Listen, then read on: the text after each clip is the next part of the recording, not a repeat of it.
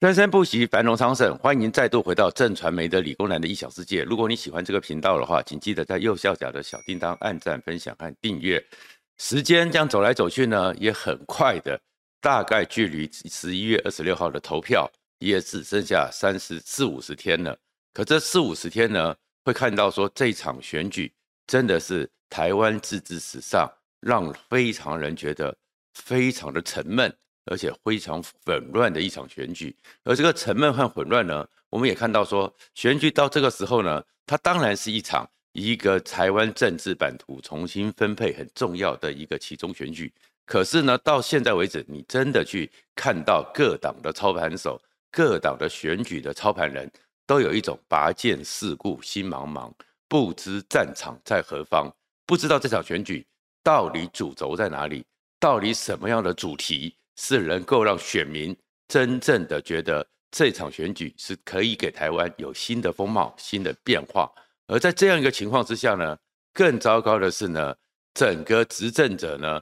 非常的欠缺进取心，非常的退缩，非常的保守。过去的时候呢，我们从一九九四年台湾开始迈入了一个全面性的、真正的一个选举之后呢，一直在每次选举，不管是总统大选、县市长选举。这些选举里面都有一个最核心的一个话题，叫做决战中台湾。我们当然知道台湾有一些城乡的差距，有一些地域的差距，所以呢，通常的战场，如果我在在台湾里面，我要展现我的企图心，就是决战中台湾。所以每次选举的时候，大家会看到选举里面的板块的一个分界线，不是浊水溪就是大安溪，大家都会在这边竞逐。可是呢，今年呢，看得出来就是执政的民进党呢，好像并没有那么积极的企图心。所以在台中那边呢，虽然蔡其昌很努力啦，可是你会看到说，中台湾反而是今年最安静的地方。我们会看看过去的选举的时候，中台湾一定是整个台湾中焦点中的焦点，然后再过来是北边、南边几个重要的城市，当然有一些重要的状况。然后变成是一个选举，就变成是一个全民会非常关注板块重新重整的一个方式。可这一次呢，不管是大安溪以南或浊水溪以北，都非常的安静。最后呢，民进党好像只想是保市，就是嘉义县，然后高雄、台南、屏东，其他的地方呢，多拿几个。就好像他们可以心满意足，这样一个欠缺一个积极性，你就觉得说，今年的执政党好像没有那种要气吞山河的一个气势，因为没有气吞山河，所以你看不出主轴，你看不出来这个执政党作为一个拥有最多资源而且完全执政，想要把台湾带出一个什么明确的方向。而在这个情况之下呢，当然在现在的很多状况里面，包含了很多时候。很因为经济上的问题，因为亡国感已经不再是台湾这么迫切可以变成选举炒作的话题，然后疫情的遮羞布也已经大概慢慢趋缓了，所以你会看到是整个民进党它执政里面有很多人民不满意的东西，包含一些比较粗暴的，包含是莫名其妙的，怎么会是房地产是护国神山呢？四十岁以下的年轻人听到房地产是护国神山，想到他一辈子他的薪水不吃不喝都买不起房子，怎么会去认同这种话语？所以，民进党其实本质上在执政的绩效上，在现在物价的喷不断的持续上扬这些情况之下，其实应该会跟拜登的民主党一样是比较吃亏的。而在吃亏之下，大家其实台湾社会里面，当然在这种选举里面就有一个。要教训民进党的气氛，可是这个气氛又没有发挥出来，为什么？因为很多人想要教训民进党，但是实在不想给这那一个国民党，他们已经对他绝望了。现在是对民进党很失望，但是对国民党很绝望，所以也不想出来投票，不想给国民党捡便宜，当然更不想给那个看不出来到底他想要干什么，现在还自称雍正。的柯文哲，他台北市政真的是非常庸政、平庸的一个市政，这样一个情况下，所以选举的气氛就越来越低迷。而越来越低迷旗下呢，你会看到一个最荒谬的现象：不约而同，不管是蓝绿白，通通在寄希望一个人，这个人叫做韩国瑜，这才是最荒谬的情况。因为他们呢，现在呢，绿的人呢就很希望韩国瑜再出来。再跟二零一九年的时候一样，讲出很多你觉得光怪陆离的话，然后可以嘲笑，然后韩流呢再被再度的出来，出来之后集结起来，到处的出征，韩粉出征，寸草不留，这样寸草不生这样情况之下，激起社会的反感。所以其实绿的人是最喜欢韩国瑜出来的，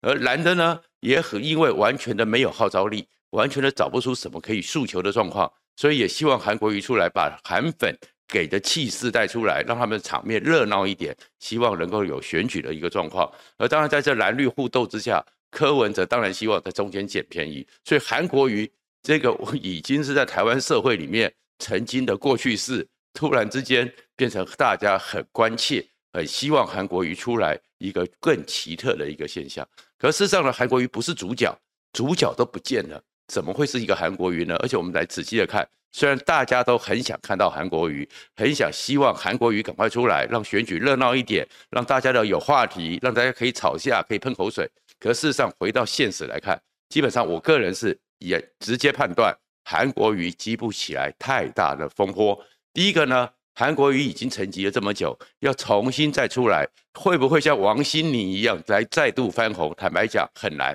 第一个呢，其实韩国瑜呢，到目前为止呢，没有一个事情让大家有回忆杀的感觉，所以韩国瑜出来之后还是温温的，还是也没有讲到什么太奇特的话，所以韩国瑜的魅力已经快速递减。有很多时候，一个人重复的出来，不是不断的没有什么新的作品、新的创新。其实韩国瑜的效力是比较少的。再过来另外一个状况呢，韩国瑜呢有很当时的时候，他十七年在山里面，然后突然复出的时候，当时的一个情境，当时社会里面包含对民进党那个刚刚执政的很多的不满，然后当时的吴敦义的国民党没用，所以集结成为一个宣泄口。可是那个时候韩国瑜是穿草鞋的。穿少鞋的不在乎，所以那个时候韩国瑜有一种豁出去的感觉，所以有一种可以号召，因为穿草鞋嘛，什么敢拼嘛。可是现在韩国瑜出来之后呢，也看到的是这些累年下来，选举的过程下来，看起来呢，他也慢慢的呢，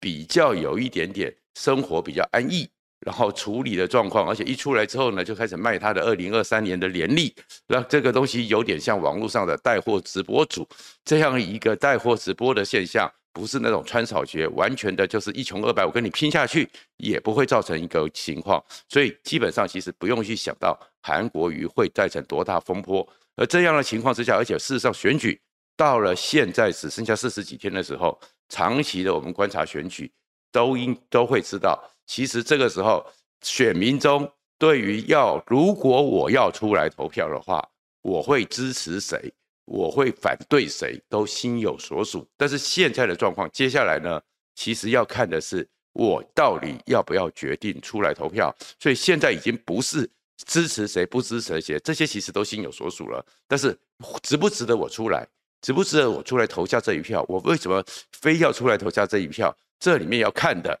就是候选人的基本上的 leadership，他的人格特质。如果他的人格特质没办法说服，他可能就会让票源流失。他的如人格特质让人家觉得说，我把这个一个地方交给你，我并不会放心，他也不会因此而得到非常有气势的可以获赢得胜利。所以人格特质就会变成是现在这最核心检验的。那当然今年呢就没有办法，选举就变成只剩下北台湾。几个县市在选，但是人格特质有几个地方都出现了明显的大麻烦，所以这些大麻烦会造成这个选举恐怕后面有一些变数都在他的人格特质上。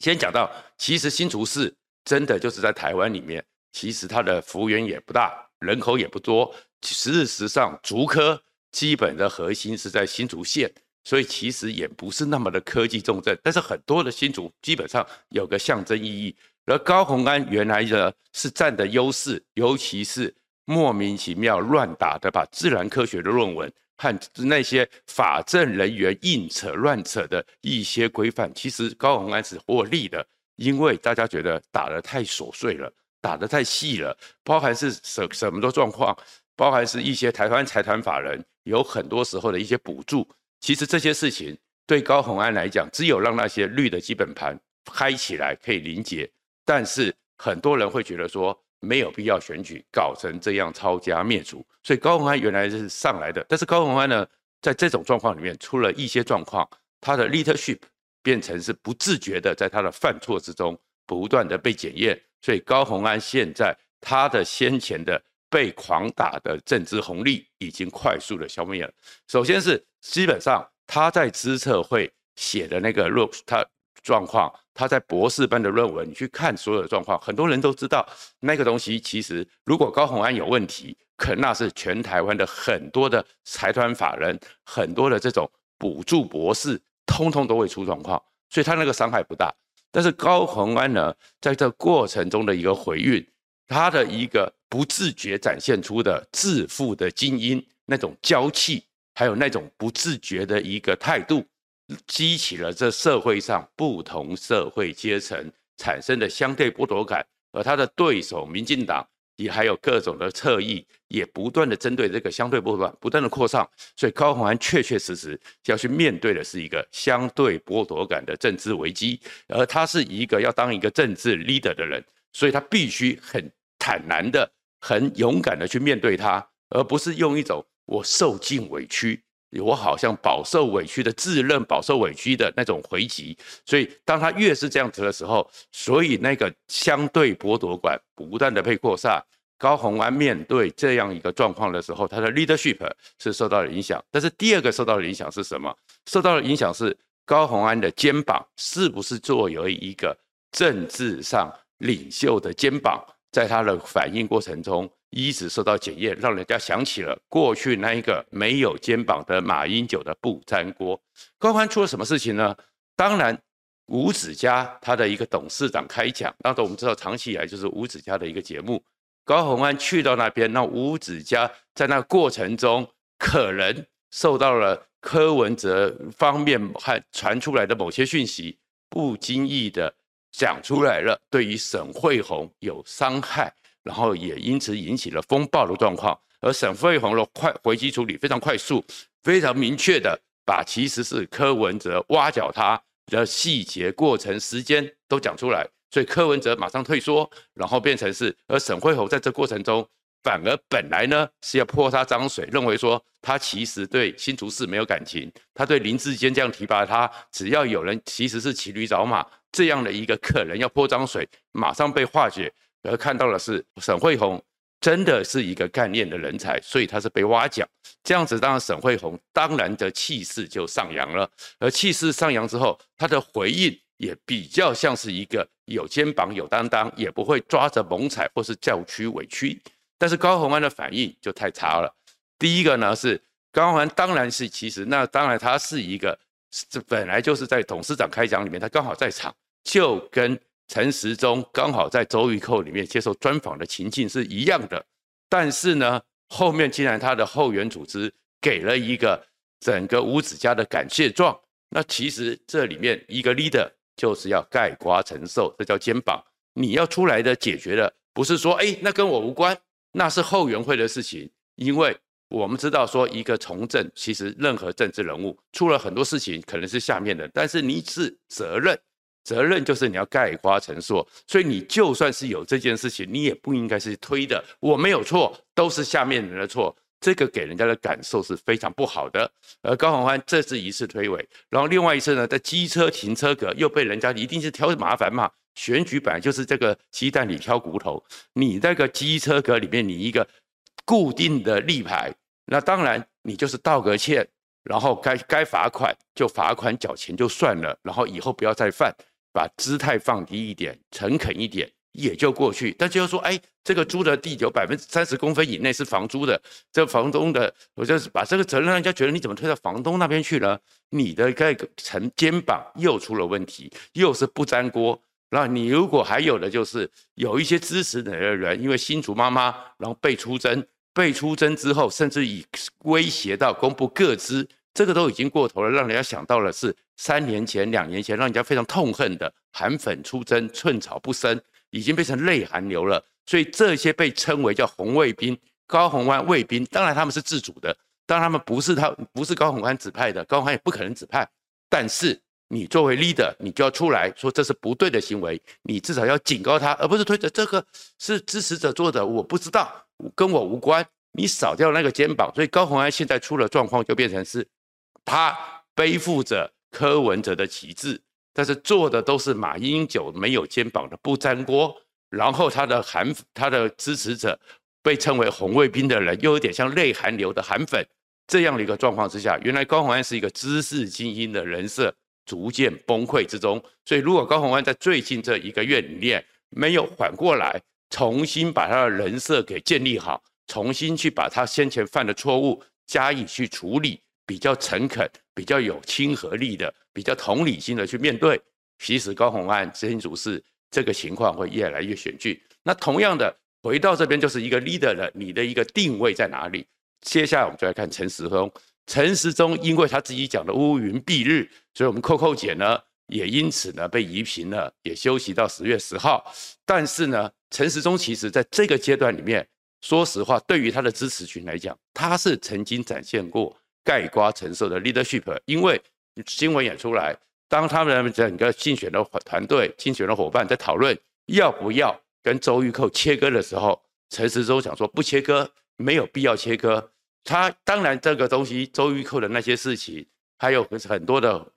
网军策域 over 的事情，都不会是陈时中指点的，都不会是直接说指导的。但是他承受。他也愿意承担，其实这个对于一个 leadership 来讲，你愿意概括承受，这其实是有加分的。但是这个状况之后呢，那你陈时中其实就要重新的回来，受了一些伤，你怎么站回来？你要是很清楚的把你的战略目标，把你的核心群给找出来。可是呢，这个时候你会看到说，绿军呢，我们从民调里面，绿军是有一些人开始迟疑的，一些浅绿的或者一些中间的，对你陈时中有点疑问。那有点疑问之下，可是事实上。蒋万安还有黄珊珊并没有增加太多，所以你就是应该先把这一群暂时离弃的人，用最快的速度，用你是以前的整个卫福部长指挥官里面给人家的信赖感，把他找回来。但是你看陈时中呢，马上呢一下子就跑去跟北北基桃四县市联合，一下子呢又开始说他要去参加了是。甚至于对韩流非常亲善的广播人的节目，一下子又去上比较亲蓝的媒体，要变成是全民市长、全民市长、全民总统，都是你当选之后，在选举的过程中，在选票的过程中，其实你自己的群、你自己的定位搞不清楚，所以陈时中现在出了状况，也跟 TVBS 的民调一样，慢慢的他现在的民调上的一个差距，跟陈周玉蔻的现象，周玉蔻造成的事件。是慢慢脱钩的，可是陈时中没有在这个时候赚钱捡回来，所以陈时中现在出了状况，就是他自己的人设混乱，他到底是怎么定位？他会是一个如果用一两句话就很清楚的了解的，将来可能台北市长，他自己如果没找到，他就很难去定位。那蒋万安当然是弱弱的，当然是温温的，可是就是这个样子，没有什么改变，基本支持群也就不会动摇。所以陈黄珊珊的麻烦在于说，慢慢的到了现在十月中以后，造势、组织、动员活动，黄珊珊没有团队，没有这样的资源，所以在气势上如何能够把它拉抬？也许对黄珊珊最好的就是另外两方都愿意参加辩论会，这才会是黄珊珊最后能够展现她自己的舞台。然后呢，桃园这边呢也有一个状况，那就是。确确实实，张善政上善下政大师太佛系了，佛系到大家觉得好像他整个就非常温，而郑运鹏是还带着郑文灿带着郑运鹏走得很勤，一天十九个行程，一天十七个行程，到处在走，看起来很勤快。可是好，并没有拉开，这里面呢出了状况，也是郑运鹏的状况。郑运鹏的状况是什么？其实就是我也讲过，你到底是。郑文灿背着你走，还是你站在郑文灿的肩膀上？我们小时候呢，有句儿歌：妹妹背着洋娃娃走到花园来看花。如果你郑运鹏没有展现你跟郑文灿有什么差异，如果你永远只是附属着郑文灿，就会变成是文灿背着运鹏蛙走在桃园来看花。你郑运鹏的特色。没有呈现出来，在目前最后要决定的时候，在看你的 leadership 的这个定位的时候，也是模糊不清。所以郑运鹏如果没有办法赶快的把它是一个跟郑文灿不是寄生体，而是独立个体的郑运鹏这个特色给展现出来，郑运鹏的选举